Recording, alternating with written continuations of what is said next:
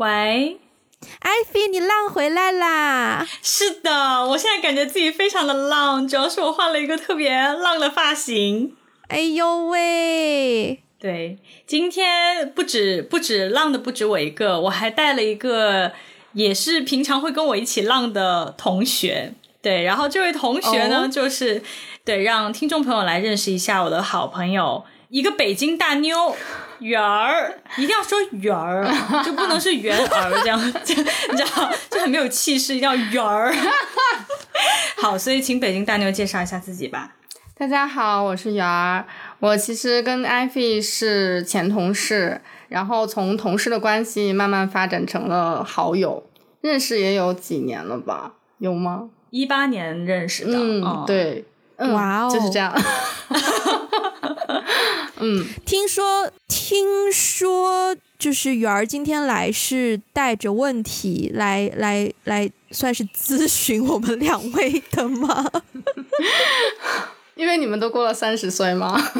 所以你的问题是 太直接了。我是我是一个这样的人呢。所以所以你的问题是，请教我们如何度过三十岁是吗？没有啦，其实就是因为因为我今年九月份也要二十九岁了嘛，所以你不是还有一年多吗？快了，快了，真的快了，真的快了。在值此年值此阶段呢，我真的产生了我以为我不会有的年龄焦虑，啊，就包括说我们今天可能会聊到的话题，就是到了这个阶段要如何去定义，或者是说去介绍自己。嗯，向别人去介绍你自己是谁，怎样总结自己已经走过的人生，虽然没有几十年，对，然后但是刚好你们两个也算是前辈，毕竟还是比你多活两年，对对对对对，因为确实我也是没有想到自己会有这样的 concern，就觉得自己完全不会担心，但到了这个阶段，就真的有认真去想这个问题，并且成为了某种困惑吧。嗯，所以你的焦虑和困惑点，你你现在觉得最大的对于三十岁最大的焦虑和困惑点是什么？对，我觉得是这样，就是首先是因为我从事了一份不太好被定义的工作，嗯嗯，我的这个工，这不就是艾菲之前的人生吗？对，其实我们俩是一个行业，毕竟曾经是同事，我们曾经是同事，对我们也是一个行业，也算是一直到现在也都是一个圈子的人。对，是的，就是我们这个大圈子，这这个领域其实就不太好。给人介绍，比如说你是做金融的、做法律的，其实它不太是，呃，就这个社会角色里面比较被认知的某种角色。对，然后那我我的工作，比如说跟我只能是我的工作跟社区发展、跟公共艺术有关，但是你要让我用一句话给它解释清楚，其实真的没有那么容易。但但是当现在就是比如说你在。不管是在你的跟别人 social 也好，或者是工作情况也好，或者生活的场景里面好，当你要介绍自己的时候，好像都会谈到你是干什么的，就会成为比较让别人能够识别你是谁的一点。但是这一点你又介绍不清楚的时候，就产生了困惑。然后另外一个焦虑的点是，我到了这个年龄，我开始想说，嗯，就是我所在的工作或我所在的团队，我所在的领域。能不能就是这个领域或者这个公司的使命是不是我人生的使命？嗯，就是是不是我想要从事的一个 career 或者是什么？我有没有我自己的事情？就是如果我不在一个机构或者不在一个公司里面的话，那我能做什么的这个东西？也许我我也许有些人在产生就有这个困惑之后，他会去创业啊，会会去干点什么事，但我现在还没有想好，所以可能是在这两个方面吧。嗯嗯。所以听下来，比较大的一个纠结点是，到了三十岁这个点，你你是，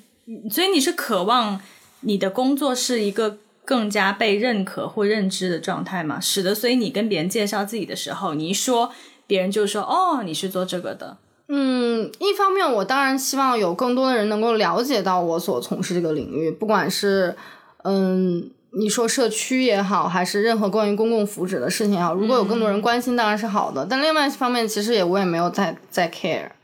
没有 也没有太 care 这件事是真的了。嗯，对，嗯。所以 Wendy，你会你会你，比如说你，因为我觉得这个问题，其实 Wendy 可能可能有一些那个可以参考的经验，因为 Wendy 之前做 freelancer 做了蛮蛮蛮好几年，对，然后可能近期会有一份比较稳定的在公司里面的工作，但是你你比如说你之前做 freelancer 的时候，你是怎么介绍你自己的？然后现在你又会怎么介绍你自己？其实其实。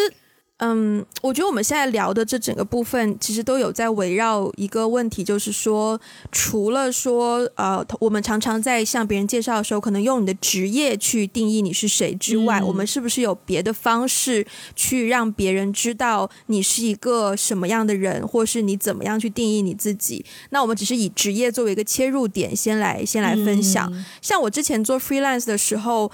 我必须要说，刚开始也有遇到类似的困境，因为连我自己都不太能够，就是标榜自己是一个自由职业者，嗯，或者说我是一个，我是一个，呃，我曾经有一段时间做过自由职业的，算是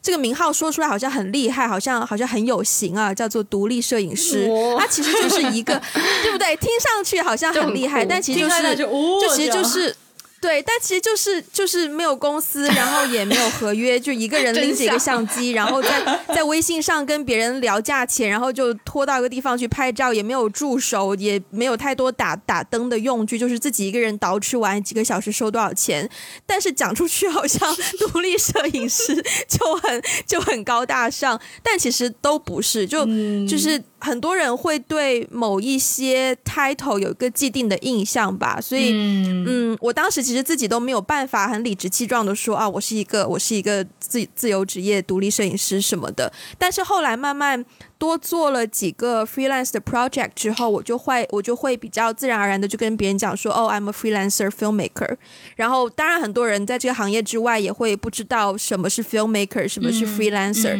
那他如果有兴趣的话就会问嘛，那我就多介绍两句。他如果没有兴趣的话，那我也没必要就是 逼对方一定要一定要了解什么的。所以，我我之前其实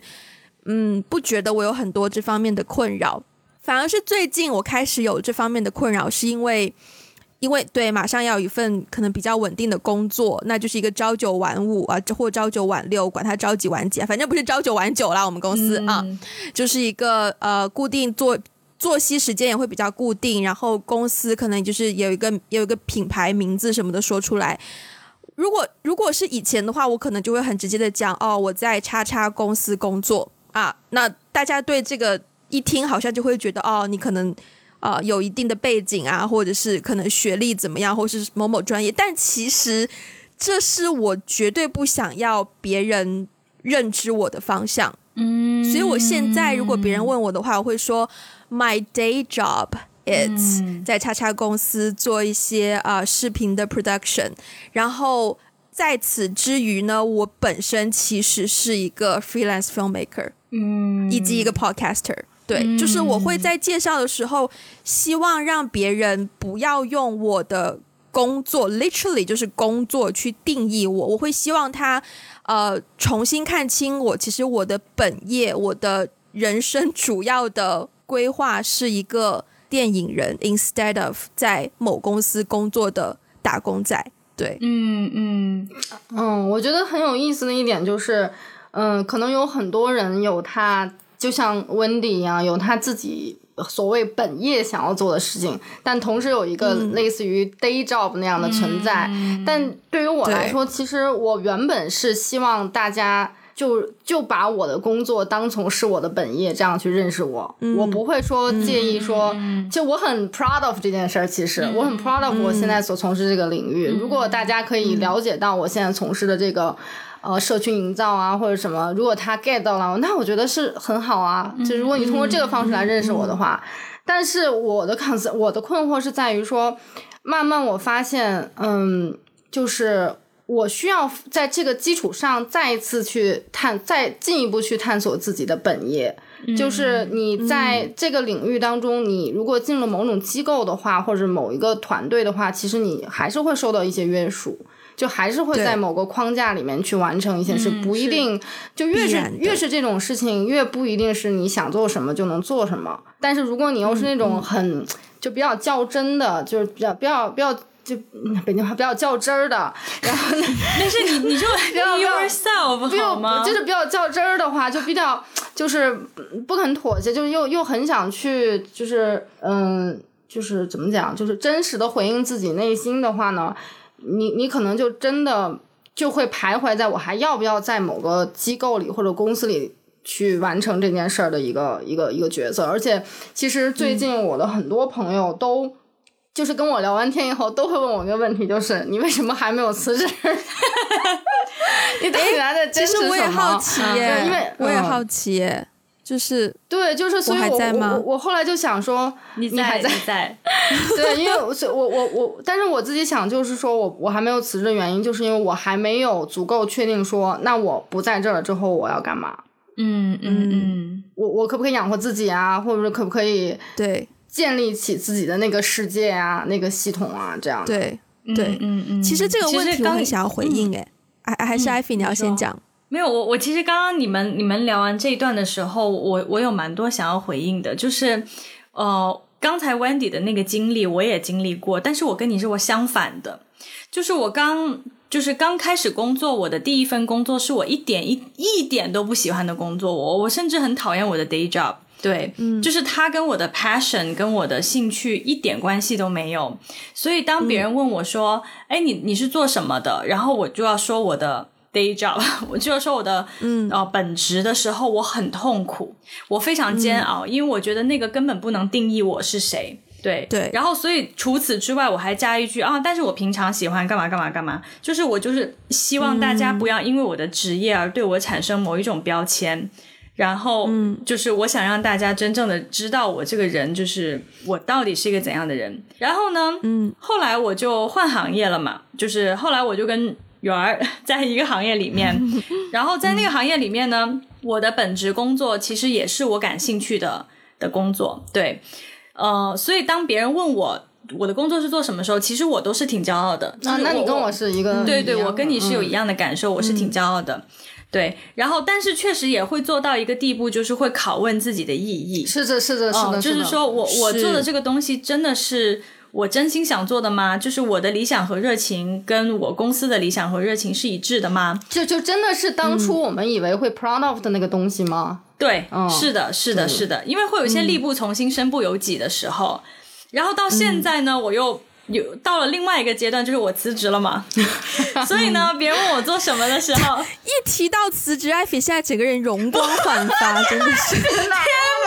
妈呀，信息量好大哦！我想说这句话，我觉得我不会让我的同事听到这一期，不是我容光焕发原因是换了发型了，anyway，好了，别解释，好。好好好好好好，对，就是我现在如果别人问我你是做什么的时候，其实其实我现在也会跟别人解释说我是自由职业。对，然后大部分人听听完这个答案之后会满脸问号，嗯，因为我我的自由职业也不是那种很好理解的自由职业，我我也不是给别人做什么设计师啊、拍摄 拍照啊、摄影师啊、独立摄影师啊，对，或是我我也不是这种，所以如果别人还就是。脸上有问号之后，又在产生下一步的追问的时候，我确实有一点不知道怎么样去，对，会有点语塞，不知道怎么样去回应。所以其实你你今天的这个困扰，也是我最近刚好一段时间，在我日常生活中比较困扰的一个点，就是说现在的人都会很容易把你的工作、你的专业作为定义你这个人是谁的一个很重要的标签。可是当抛开这一切的时候，我们到底是谁？就是我们的价值到底要如何体现？我觉得好难，好难，好难去讲哦。我发现我大学毕业之后，就在研究生之前，我有做过一份工作，是在深圳一个呃艺术节做节目统筹。嗯。呃，如果是如果是现在，我可能会将那一份工作介绍为是介绍为是一个类似于 curator 的这样一个策展方、策展人的工作。但我当时真的有很大的困惑，因为当时大学毕业嘛，然后我问身边的很多人，就是你现在在做什么呀？我们大家都是大学之后的第一份工作，然后有的人就说哦，他去那个某某金融公司做了什么分析师，或者是他去了他去了律所，就是做律师的实习生，或者是他去了 blah blah blah，就都都有一个很明确的 title 在那边。嗯嗯，我当时就找不到我的 title，我每一次别人问说、啊，Wendy 你在做什么？我就说啊，我现在在那个叉叉艺术节，然后做一些你知道，就是就是一些工作，然后我就自己也会很 很模糊去解释那个东西。然后我当时就在想这个问题，我也跟之前一个就是一个很好的朋友，现在也有联系了，不是之前就一个很好朋友聊过这个问题。我当时我就问他说，我们的工作的意义到底是什么？嗯，就我们要如何定义我们的工作？然后当时我的朋友就给我一个我觉得蛮令人深思的答案，就是工作或者说职业，或者说你的有别的词吗？Job, work, career，、嗯就是这三个东西是分开的。嗯就是你的 job 可能是一个职位，嗯你的 work 就是你仔仔细细、你认真要做的东西。嗯那你的 career 可能跟你现在你的 job 跟 work 都不相关哦，可能是一个你在追求的，但你未必已经走在那个路上的东嗯西。所以，当你能够分清这三个东西的时候，你就可以跳脱一步，就是说有一种。那那句那句诗词是什么？什么只缘身在此山中？什么？来什么中文中文学中文的为什么是这一句呢？就是因为当你陷入那个情境的时候，你是弄不清楚啊那个思路要怎么去想这个问题，反而是当你跳出来，不要以啊、呃你正处于某个职位的身份去想这个问题的时候，对，才发现说，所以那句诗词到底是什么？什么不识庐山真面目？啊，对对对对对，可能不是特别，可能对，anyway，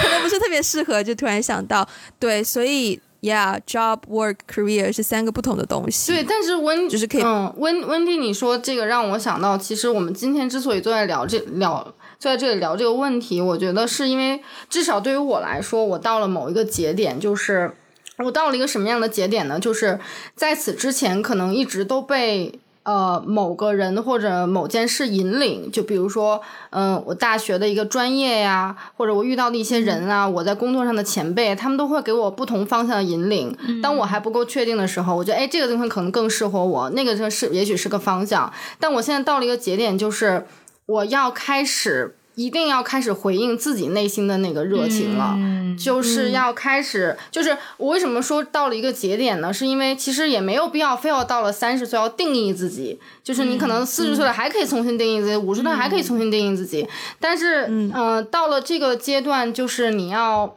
开，可能对我来说，我要开始想，就是说，嗯、如果。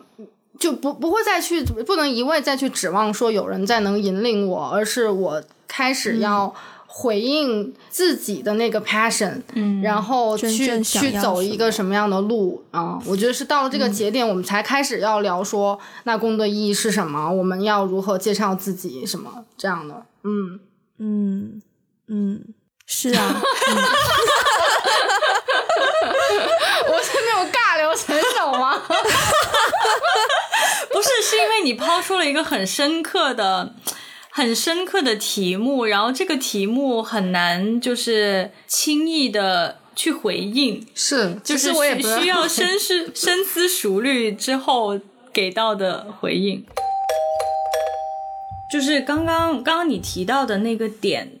好像是有一个就是假设，就是说你之前的那个工作生涯走到今天这一步，是因为有一些主流的环境，或是是有一些前辈、有一些人、有一些契机在引领，然后现在你要找自己内心的热情。可是那一开始你现在做的工作不不就是你内心的热情吗？嗯，是综合而来的，就是他现在服，哦就是我很我我是很感恩之前那些引领的，然后让我找到了一个、我我现在仍然很喜欢这个方向，嗯，但是我觉得所谓回应内心的热情，恰恰就是在呃这个道路上去选择更具体的那条道路，嗯，你是需要把它具体化。的那这个具体化可能就是就是那个很俗的那句，就是回到你的初心。可能就要聊到说，嗯、我们最初是怎么样找到自己，我们最初是怎么样找到自己那个那个热情？它一定有一个锚点，我觉得有一个那种小，就是就跟原子弹爆炸那个那个原点。那个那个点燃的那个契机有关，我觉得，嗯，圆儿，你念研究生了吗？有有有，哎呀，通常我都会给个建议，就是你可以去念一个研究念过了，如果没有念过的话，也也不会走上今天这个道。对，哎，念过了，但是对圆儿的研究生是在香港念的，对。哦其实，其实我的这条路也是，呃，为什么会做今天这个工作，也是跟上大学的时候的一个，那就开始讲这个部分好了。很自然就就是这样的，就是因为，嗯、我本来本科是学中文的嘛，其实跟什么社会学、跟什么没有什么关系，但是因为在大三的时候，我去参加了一次 ASEC。就是一次支教，在那次支教的活动里面，我们当时是那个 ASEC 那个 program，它安排的是，呃，有二十个中国人，二十个外国人，然后就是一个中国人要跟一个外国人组成小组，去重庆綦江的三角中学、去待一个寒假这样的。然后当时，呃，因为当时那个 ASEC 的大本营在人大，所以那他就在全北京招募一些学生。然后我们是当时去人大做培训，然后呃在那里面组队啊或者什么组队啊什么的。然后当时就认识了一个呃人大社会与人口学院的一个姐姐。然后其实他影响我很大，其实他们那个学院当时认识了很多人，然后刚好我跟那个女孩儿，我们俩就组成了一组，然后我们俩分别带一个印度尼西亚的 友人，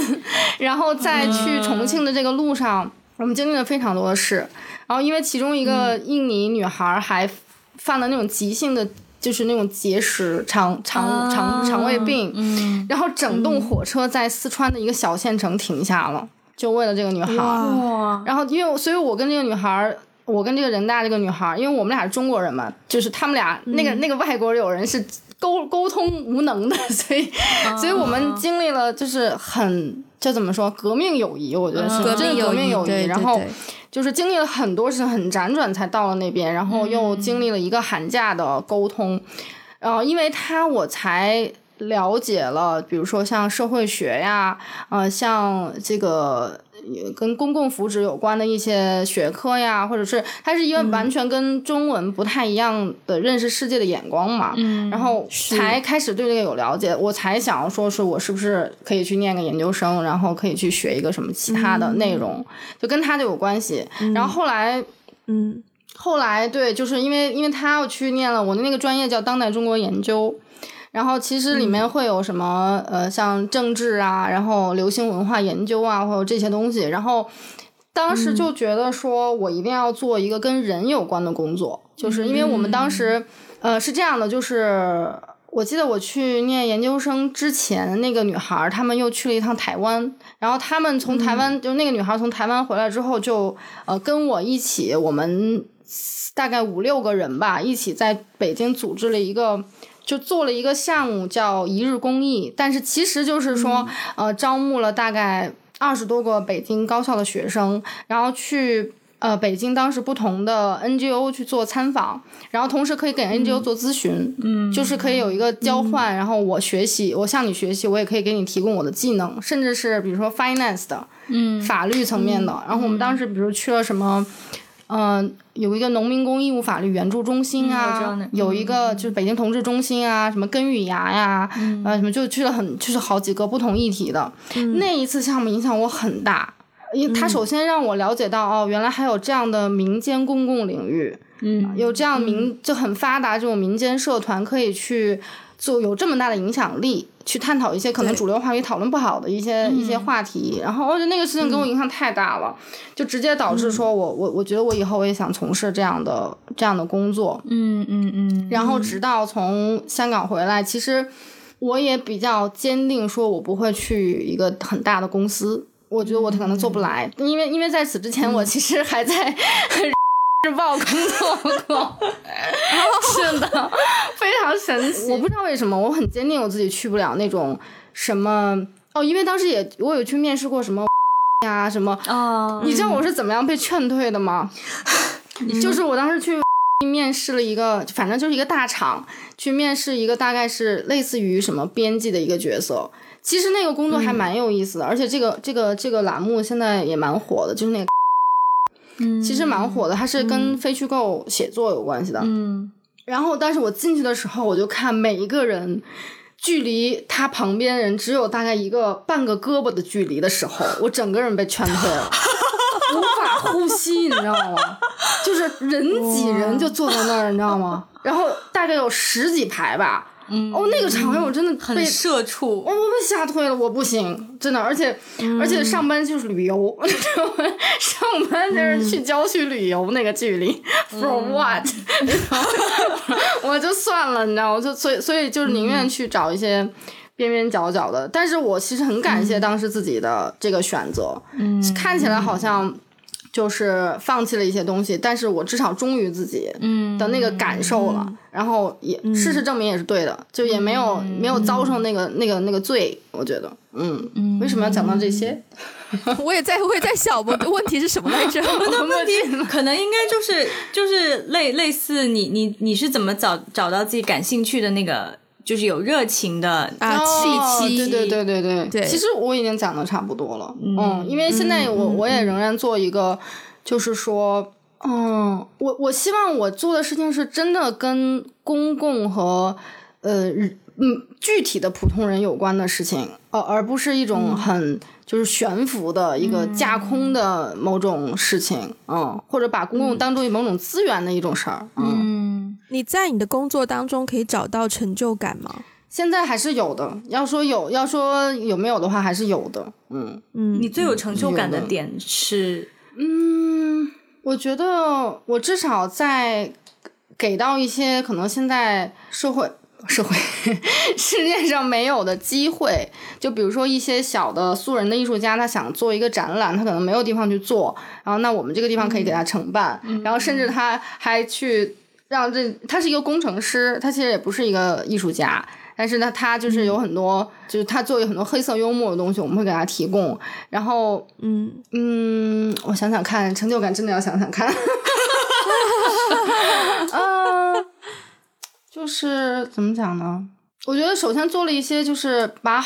就是还是做到了一些，就是让让人们可以遇到一些家门口的艺术吧。就大概是这样，就是你你可以不用去博物馆啊、美术馆这样，你可以在你的社区的一个呃这样的一个生活馆里面去看到非常顶尖的、非常好的这样的艺术，嗯啊，然后同时也可以去影响一些政策，就是嗯。嗯，就是通过你自己在这个自下而上的一些创新，你可以影响到，比如说呃国家它现在要怎么样去做社区啊，要。怎么样去更好的让老百姓有这种业余生活呀？这你你会影响到居委会啊，你会影响到街道，然后慢慢影响到更上面的一些部分。嗯，这个我觉得是一个成就感。嗯，我觉得成就感在无论是你选择大学的专业，还是还是工作，都蛮重要的，因为这个真的是支撑你。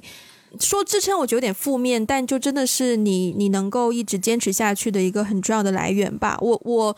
我顺便来分享我的部分好了。我自己感兴趣，我对于比如说多媒体啊，或者是广播电视啊，或者是这种娱乐产业有兴趣，是源自于非常非常非常小的时候。可能最早的一个契机是，呃，大概八九岁，我那时候还在海口，然后当时在海口就是。呃，那个就是我学习英文的一个渠道嘛，就有个美国家庭，然后呢，他们家平时不看电视，只会看那时候还没有 DVD，是看 DVD 或者是那种影碟，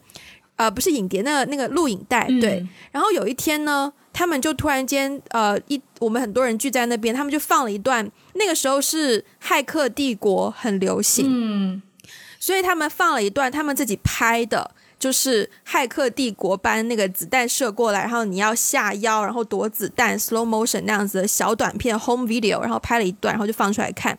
然后看完之后，我当时觉得没什么，可是我爸当时呢一句话让我印象很深刻，他就说：“你看外国的小孩，他们平时都玩什么？他们都玩这种东西。”然后我听到那句话之后，我感慨蛮深的，就是哦，原来这个东西就是就是一种玩而已。但我觉得你玩，而且你还有一个成果可以分享给别人去看，我觉得那个过程很有趣，所以我就对这个方面更加感兴趣。然后慢慢慢慢就，其实我大学本身是念，嗯，我们我我我们我们最近的节目总是在讲可能什么高考啊、大学啊、职场啊，不不不。所以前面也提到过，大学的那个学校其实是算是高考失利之后的一个退而求其次的一个选择。然后，但是即便如此，它依然是我感兴趣的方向，就是广播电视的方向。但当然不是你所有的同学都这样嘛，所以你有的时候会遇到说，特别是像我们这种专业，常常就是 group project 小组作业，那小组里面肯定是有一两个人特别多担当，然后会有可能一两个人就比较你知道对吃你的这样子，我。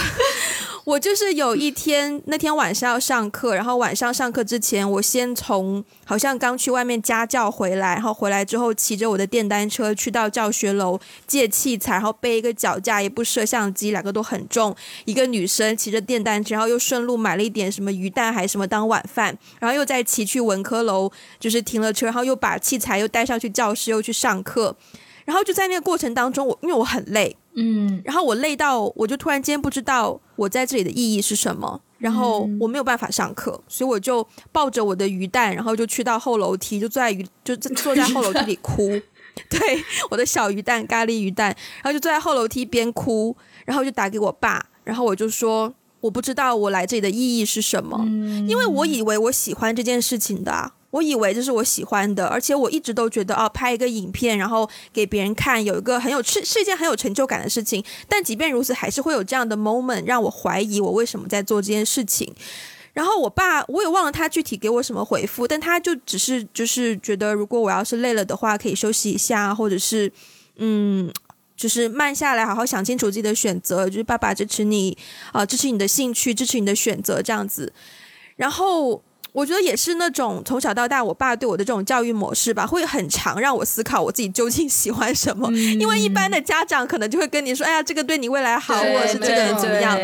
对，但是我没有，我有的时候都会。埋怨我爸为什么不告诉我这些东西，因为全都是要靠我自己想，所以有的时候会觉得很累。为什么要想这些东西？但真的是到了三十岁之后，才开始感激以前有这个机会去思考这些问题。就是，对呀，我喜欢，但为什么我现在会觉得累呢？为什么会觉得好像没有意义呢？然后我其实说不出我后来是怎么样突破那个关卡，但是有过那样的思考之后，你才会更加学会说。要去抽丝剥茧，找到你真正喜欢那个东西。其实同样的事情也发生过在研究生，当时研究生念电影了嘛。然后其实念电影之前，我也不知道我对电影是这么喜欢。包括呃研究生最后做那个毕业项目的时候，也情绪落差蛮大，也很影响情绪，因为有非常非常多人际交往、人际沟通的烦恼问题在在身边。所以我自己一个人真的很抑郁的时候，也会去思考说这件事情值得我这么就是。就是自己都觉得身心里都不健康了，还要继续做下去吗？也会问自己这样子的问题。然后后来你会发现，你真正喜欢一件事情，你真的只可能可能只是喜欢那件事情当中的一个部分，或者是一个环节，或者是一个步骤，但你一定要找到那个核心到底是什么。嗯。然后你找到了之后，等于你找到了一个你要坚持下去的原因。之后你就会觉得剩下其他给到你的烦恼或是困境都不重要了，因为你不可能只做你喜欢的一件事。就是这个世界这么大这么复杂，每一个行业每一个产业都有不同的问题要处理。导演并不是说只用喊 action 和 car，就导演要跟几十万个人沟通，诶，导演要前期做很多功课，就是各种你知道要会画画，然后虽然画火柴人也可以做 storyboard，但是就是你知道，反正就是很。很多乱七八糟的东西都你都要处理，所以要找到自己最喜欢那个东西是什么，然后才能够说哦，找到能够支撑自己足够走下去的一个一个动力。嗯嗯，是的，我我我非常慷慨激昂的分享。没有，我刚刚在听你们分享的时候，我我突然想到，就是。我自己就是，当我回顾我自己，到底是什么样的一个契机，或是什么样的场景，找到自己的热情所在，那个兴趣爱好点，有一个点可能就是你们两个刚才没有分享到，但是那个点对我来说也很重要，就是我在跟什么样的一群人工作。嗯，我觉得这个对我来说非常重要。嗯，就是我其实其实我我的那个。兴趣点和热情点跟跟跟雨儿也挺像的，就是也是比较偏社会福祉方面的。然后我其实最早接触的时候是上高中，就那个时候我们高中好像当时有一个分数可以加分什么之类的，就是如果你去做志愿者，呃，就是或是社区服务一些什么志愿者，你的志愿者到了多少个小时，然后反正是一个 bonus。它不一定会影响你的成绩，但它是一个 bonus 这样子。然后我就想说，那既然学校有这样的一个一个一个，也不是说要求，但是既然有这样的一个一个空间，那我就去做，去试试看吧。然后我就参加了深圳市义工联，对。然后其实当时呃，其实刚开始，因为我比较小嘛，我高我才高中生，其他人都是一些工作上班族，然后闲暇时间来做义工。然后当时就是我能做的也很小，就是很很少。其实我只能做一些就是很简单的 paperwork 或者是一些嗯记录员反正之类的。但是有一次呢。我们是去陪呃，就是一些那个叫就是肢体残障的一些人，陪他们去做复检，对，去医院做检查，去做复检。然后我其实一开始觉得，哎，去做复检嘛，也没有很难啊，就是 能有多难嘛？结果我看到他们的时候，首先我第一反应我是有点被吓到的，因为我的生活当中没有出现过残障人，对，所以其实当我第一次见到残障人的时候，我。我就是，而且是有一些人，他的长相或是他的肢体不是那么像，不是那么健全的时候，我见到他们的第一印象，说实话，我当时有点被吓到，因为因为是是有一点冲击力的，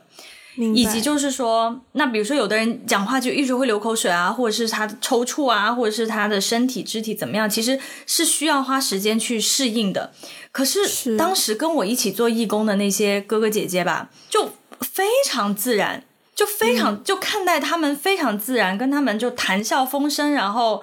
就跟他们相处很友好。而且我我后来才知道，因为他们很多他们是要坐轮椅嘛，那其实做体检的话，不，他没有办法自己下来，他没有办法自己自己下来，然后坐到医生的床上，或是怎样怎样。嗯，所以其实我们带一个人去。去做医院做检查，周围是要跟两个人，一个人比如帮拿东西，另外一个人可能就抬他呀，或者是搬他之类的。对，就是你，所以你力气小一点，你还真的是做不来，就是连义工都没有那么好做。对，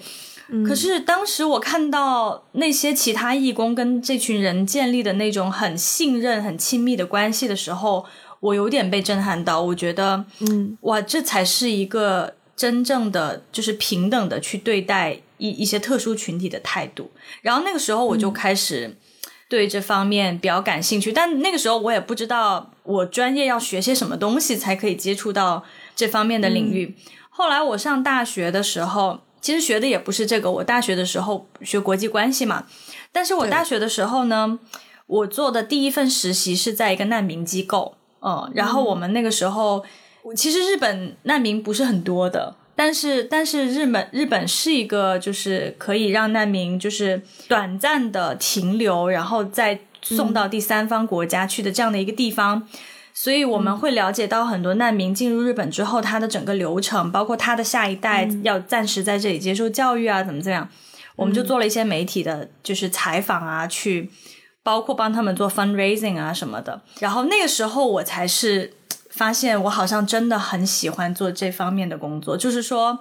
我虽然没有办法说真正的去帮助难民，但是我当时在做的事情也给我带来很大的价值感。就是，嗯，我觉得通过我的努力，有一些人会开始了解到难民这个群体本身就是有意义的。然后那一份实习对我来说，除了这个以外，还有一个很大的。改变人生方向的一个契机，就是我通过那份实习，真的是认识了一些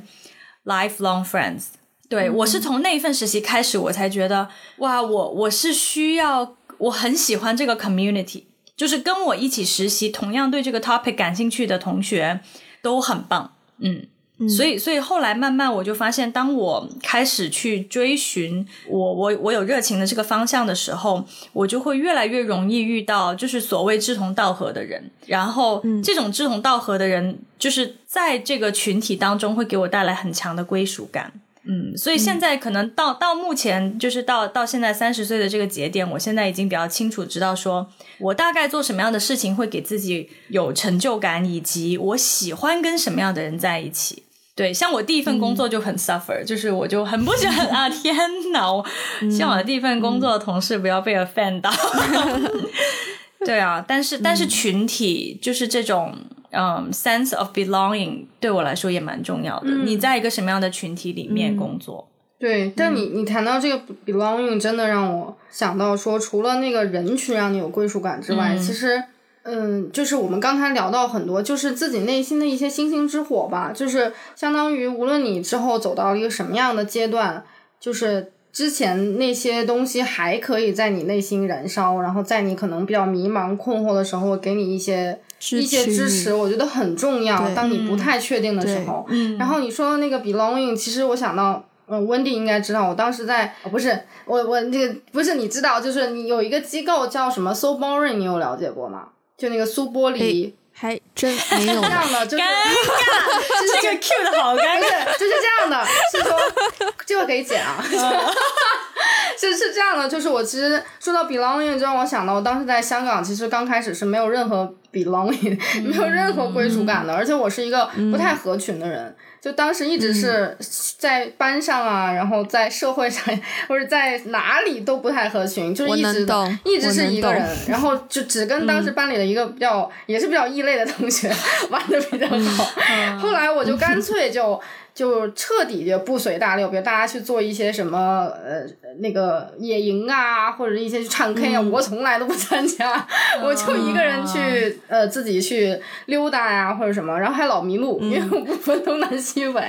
不知道走错了多少路。东南西北也没有用了。但是我又路痴，不会认地图，所以反正我走错了很多地方。但是就因为自己这个探索的过程中，我其实反而在这个过程中找到了归属感。就我没有在班里，我也没有在学校，我。没有在什么任何团体里面找到归属感，是在我自己发现的那一些小的社团、一些小的地方找到了，而且它影响了我今天所做的工作。嗯，就比如说在香港，当时就是油麻地有个地方叫和社嘛，他那个和社其实就是一个艺术家，他发现深水埗一带有很多那种修理的老工人，什么修点那个木头啊，修点什么，然后他就把这些元素呃做在这里面。呃，那那个小空间就是可以，你可以借助工具来修点什么东西，然后它同时还呃卖一些独立出版物啊，然后还可以放一些片子。然后我记得当时我就在那个里面看到了，就法国的那个纪录片《Tomorrow》，就是去讲讲明天之路嘛，就是说我们还可以怎么样去面对人类危机，比如说你可以发明一些什么社区货币呀。啊，就是社，就是那种那种什么可以吃的菜园呐，什么这些，那个纪录片影响我很大。然后包括合社的那群人，其实那些人对我来说是完全陌生的人，但我很有归属感。嗯，而且大家也没有对你没有任何敌意，我觉得比我同学对我还友善。我不知道为什么，no offense，但是真的就是，就是就是事实。然后还有包括当时去那个西九龙自由约。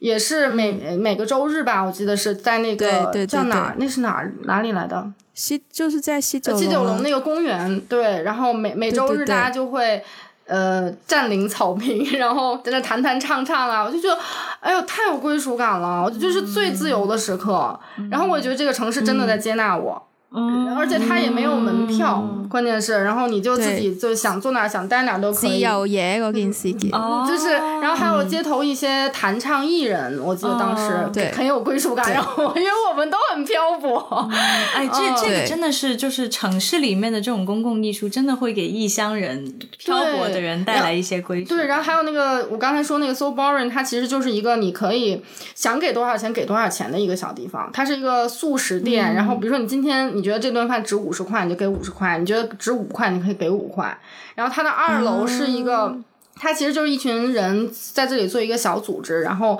在呃卖一些他们做的饭，然后来有一些收入。其实，但是它二楼他们会有一些，比如说当时呃反核呀、反对地产霸权呐，然后这个包括探讨一些问题。二楼有个小的图书馆，然后你还可以在那里面，你就可以闯入任何一场对话。啊，就那个那种活力，那种没有边界的感觉，给我非常大的启发，让我觉得这件事是可能的。然后确实就是这种归属感也会成为内心的力量。嗯，啊，就是你会带着当时的那个感受从事你现在的工作。而且我觉得这个归属感最重要的一点就是，它不是因为你的某个身份而让你建立的归属感，而是因为，而是因为你自己内在的那个 urge，那个想要的东西而形成的归属感，这个才是真真正正让你有归属感的来源。是的，才才是你那个 passion 的来源吧？嗯，对，你才会觉得你被支持，不是因为你是一个什么 title 的人，嗯，你被认可，不是因为你是某某系的学生，不是因为你是对对，是的，不是不是外在的标签带给你的归属感。是你对 truly know 你你想要的是什么？对对对，因为因为我记得当时去香港上学，你只要去了之后，一开始就会有一个什么 O camp，就是八笑莲什么名，哎，那个简直就是鄙视链吧，鄙视链现场。能不能能不能解释一下？对于一个没有在香港，就是真的是就是因为所有的学校都会在那儿嘛，当然就会讲啊。我是港大，我是港大的，就是就就是 就整个就觉得，就反正就很，我觉得让我觉得很社恐，你知道吗？我整个人就我我玩不来那一套，我觉得，嗯，就反而让我觉得，就我，但是我交到了一个很好的朋友，但这是一个突发事件，我觉得，对，嗯，但你刚刚总结的很很对，我觉得。Yes，OK。其实我很想要跳跳回去前面，艾菲不小心提及到的一点，就是说你那个时候高中的时候做社会服务，好像有就是 bonus 的学分或什么的。我突然间就想到说一个关键词叫做内卷。嗯。就是没错，我们在我们那个年代啊，可能你高中去做一些所谓的社会服务是一个 bonus，但是就在一年前呢，我回深圳有一天在一个公交车上面，然后我就听到前面的两个家长就完全不认识的家长，他们就开始聊他们的小孩现在，哎呦，你都不知道啊，我们家女儿啊，就是这个周末啊，一定要做满几个小时的社会那个，现在好像变成是硬性要求了，对，现在变成要求，而且就是其实。它可能是软性的，就他不会说这是一个必须的要求，但是它有个软性的东西。但是别人做，你做不做呢？你肯定得做。对，就是可能别人做，就是变成大家做成二十二十个小时，可能是一个 average。那你想要你自己的小孩比较厉害，当然就会想要超过二十个小时。别人做二十个小时，你就做二十五个小时；别人做二十五个小时，你就做三十个小时。对，就变成我们最近可能很多聊到的是这种呃。公大公司的内卷就是工作上的内卷，比如说加班呐、超负荷加班呐、九九六啊，然后什么的。但其实突然间发现，说我们在学生时期就已经有很多这种内卷，包括高考也是一个很 typical 的例子。是，就是可能大家觉得说加强你的考试的频率可以提升你们的学生的成绩啊，你你你们提升，别人就不会提升吗？就大家都在提升呢，那大家都在提升的时候，你要提升到多高才是真正的提升呢？对对，其实内卷内卷这个词，好像最开始它的它的定义不还不是我们现在常用的这个意思，但是我们现在常用的这个意思就是指说。有有的时候，即便在一个，比如说在学校里面，或是在工作场所当中，说是设定了一个一个标准好了，比如说这个标准是六十分，可是当所有人都达到八十分的时候。你即便是六十分，你也是比别人落后的，所以这个时候你就想要达到八十分，甚至甚至更高。然后呢，对，别人又会因着你达到了这个八十分或九十分，又要去变得更高，所以就不停的，没错，所有的人都在一个恶性的循环和竞争当中，等于是说最开始设定的那个标准毫无意义。嗯，其实我理解大大概就是说，在一个有限资源下的一个恶性竞争，其实就是这个意思。嗯。对，是是是，然后我我们没有要深入讨论这个 问题啊，就是我们就对，但是就是突然间为了为了我们的娱乐性啊，就我们是一个这个就是严肃与娱乐综合的一个 节目，不知道大家有没有听说过一号人物叫做利路修？说这个哦，你你要不要解释一下谁是利路修？因为我其实没有在 follow 他。其实利路修是创造营吗？好像是吧，反正反正利路修 就是最近一个很火的选秀节目里面，呃，他本来是这个选秀节目给外国选手当翻译的一个年轻男孩，但由于呃长相实在貌美，就被节目组 选中。对，被节目组选中要去呃说你要不要试试咱干脆参加选秀好了。然后这个男孩就想说，那我就有一个不一样的体验，玩一玩就算了。本来想一轮就下班，结但是结果就是一直没有让他下班，而且没有下班的原因恰恰就是因为他说我真的不想营业。然后与 与其他的选手形成了鲜明的对比，结果最后一下，因为这样很新鲜的人设被冲到最强最后一轮比赛，差点要成团的这么一个状态。嗯，对，就他和其他的那个叫什么培训生、练习生，他和其他练习生最不同，就是其他练习生可能就是呃休息时间也不休息，就抓紧练舞啊、练歌，但是利路修就是休息时间一定要休息，甚至于说，甚至于说练习的时间他都消极怠工，就是大家在练舞，他就站在那边，或者是他也他也他也不积极的练，就是他就是想下班，就是满脸就写着我想下班，但反而因为这样子的态度，就就变成很多粉丝帮他投票啊，很多粉丝。帮他冲票，然后他还要在自己的 social media 说：“大家求求大家不要再帮我冲票了，让我下班。”就是 所有的这一切，就是如果说在练习生这个产业也有内卷的话，那利路修绝对 就是一个非常反对这种内，就是不能叫反对吧，就是非常冲击这种内卷形式的一个一个代表，比较冲破这种游戏规则的那个人嘛。对，对，对，对，对。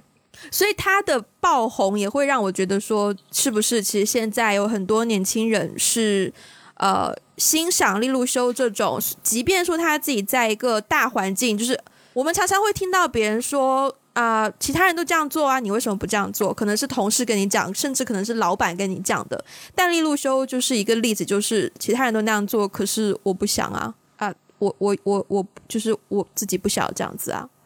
所以我觉得他可能帮很多年轻人发泄出了这一种反抗的想法吧。嗯嗯，对，就有没有有没有，就你有，首先是你有没有尊重自己内心的想法，再一个是你敢不敢讲出来。没错，没错。我我是觉得在现在这种是工作啊、上学都很内卷的环境下，人很容易迷茫的，因为每一个人都在往前冲冲冲，然后你很容易被卷进那个大流当中。就当你不往前冲的时候，很容易会有一种有这种焦虑感。但是其实我我我个人对待这件事情的态度就是说，不管是工作还是学习，就是遵从自己的内心吧。如果你内心真的是很感兴趣去做这件事情，就去做。但是大多数情况下，我觉得大部分人并不是对他自己所做的事情，或是说对他所学的专业是这么有热情的。那如果是这样的话，就达到那个标准就 OK 了。你该休息就休息，剩下时间去探索你自己有热情的方向。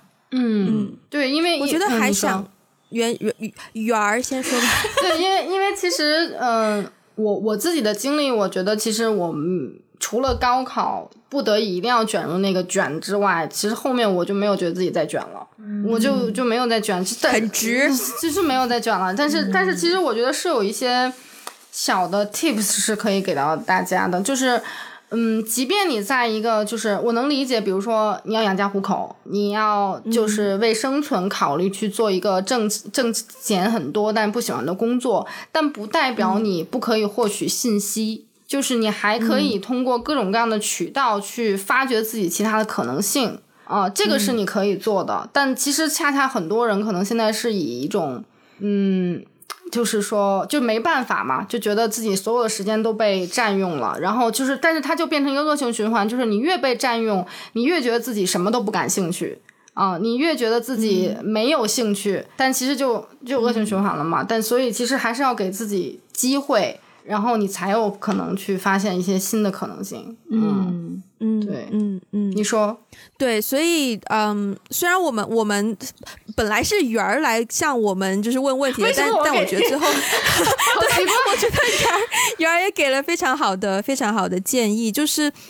说句实在话，作为没有经历过非常内卷的。经验的人可能没有办法给到非常实际的经验，但是，嗯，我其实觉得能够听这一期节目的各位，可能已经在走出内卷的途中了。就是你们能够找到我们的节目，我觉得是至少说代表，可能你对于你现在所拥有的资资源或者信息觉得不足够，才需要我们来。就是才需要听到我们聊天的内容，不不不不不，我不知道我在说什么。然后如果嗯，像刚刚圆儿也提到说，哦，好像我听到关键词兴趣爱好啊，我们前面几期呢也有提到这个话题，大家有兴趣可以去 听一下。强行对，强行。然后其实有两点我我忘记有说到，就是呃，第一点就是说，如果你找到了一个自己很感兴趣。的方向，但你有可能觉得说，我可能不具备这个专业的呃能力。但是其实我自己现在越来越觉得，如果你想做一件事，你不一定要成为一个什么什么样的家呀，或者什么样的师啊，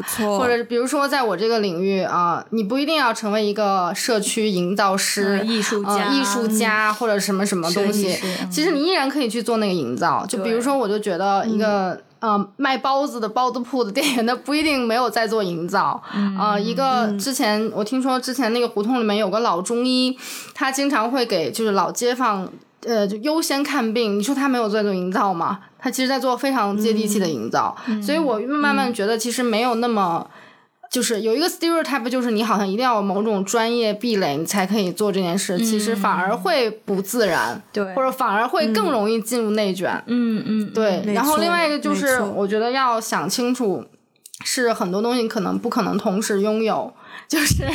你你选择了某个爱好、某个方向、某种热情，你也选择了生活方式。嗯，就你也选择了你的生活长什么样，所以你可能就是要接受一些。呃，就接受，就是说，嗯，你你你没可能就是一边就是呃拥拥有非常，但也不一定啦。但对于我来说，可能确实存在就是很多东西不可兼得的一个成分，就看你觉得更重要的是什么。嗯嗯嗯，至少你要去思考这个问题吧，因为你不思考，你就永远不知道你你需要什么，你想要什么。但你要呃。把这个问题真的是摆在自己的面前，然后你才能够更加认清楚你所在的情况以及你自己真实的情况是什么。对，嗯，其实我我最后其实刚才你说到那个不一定要成为什么家什么师才可以做这个，就是我觉得现在，呃，我周围很多朋友也也都是三十上下嘛，然后到了一个人生节点，就是他们有的人在考虑转行啊，有的人在。嗯，对，就是说，在寻找一些自己的一些兴趣爱好或者是兼职的时候，他们都会想的把事情想的很难。嗯，但是但是其实我觉得想的难，就是他们认为做这件事情的壁垒很高。我觉得完全不是这样的。其实我觉得任何东西感兴趣去尝试，尝试着尝试就发现它可能没有你想象的那么难，或者是说如果有一些缺失的技能可以再去学。但是但是我觉得很多人都会想的。都会都会特别可能真真的是到 三十岁，所有的人都觉得放弃的成本很高。对对对，所以当他们想要重新开始或想要去探索新的领域的时候，就会把那个事情想的很难。我我觉得首先这个是一个不一定，就这不不一定是这个事情，而且以我的经验，我觉得往往不是这样的。而且你是可以开创新的职业的，也许就开创一些世界上完全没有办法定义的一个东西。对，未来你可以通过这个方式来。定义自己，对呀。两条跟路有关的这这这名言吗？第一第一条就是“条条大路通罗马”，只要你知道你想去哪里，你一定能够找到你的方向。第二条这个名言呢，就是“路是人走出来的”。其实总结升华，我你其实我们也是一个教中文的节目，你知道吗？对对对，就是每期都会给一些学习中文的听众，你知道有一些有一些 take away。OK，反正对于中文系。出身的这个圆儿有点不适应，我就突然要标明名言，而且还庐山真面目。你继续，对，就是路是人走出来的，你不一定一定要跟随着某个人的他们的路径去去发展你自己，你可以有你自己的道路，你可以找到你自己的方向，然后去开辟走出你自己的路。OK，好，这个那我们今天。那我们今天节目就到这边啊！圆儿你的节目，你的创斯坦还在更新还在更新，只是比较低频。对，来来，给你一个到广告时间吧对广告时间。好啦，就是 哇哦，我也在做一档播客啦。然后这个播客的名字叫 L O L 创斯坦。然后我们这档播客的母题是在呃为社会创新打开一些新的视角。呃，如果大家感兴趣的话，可以来收听啦。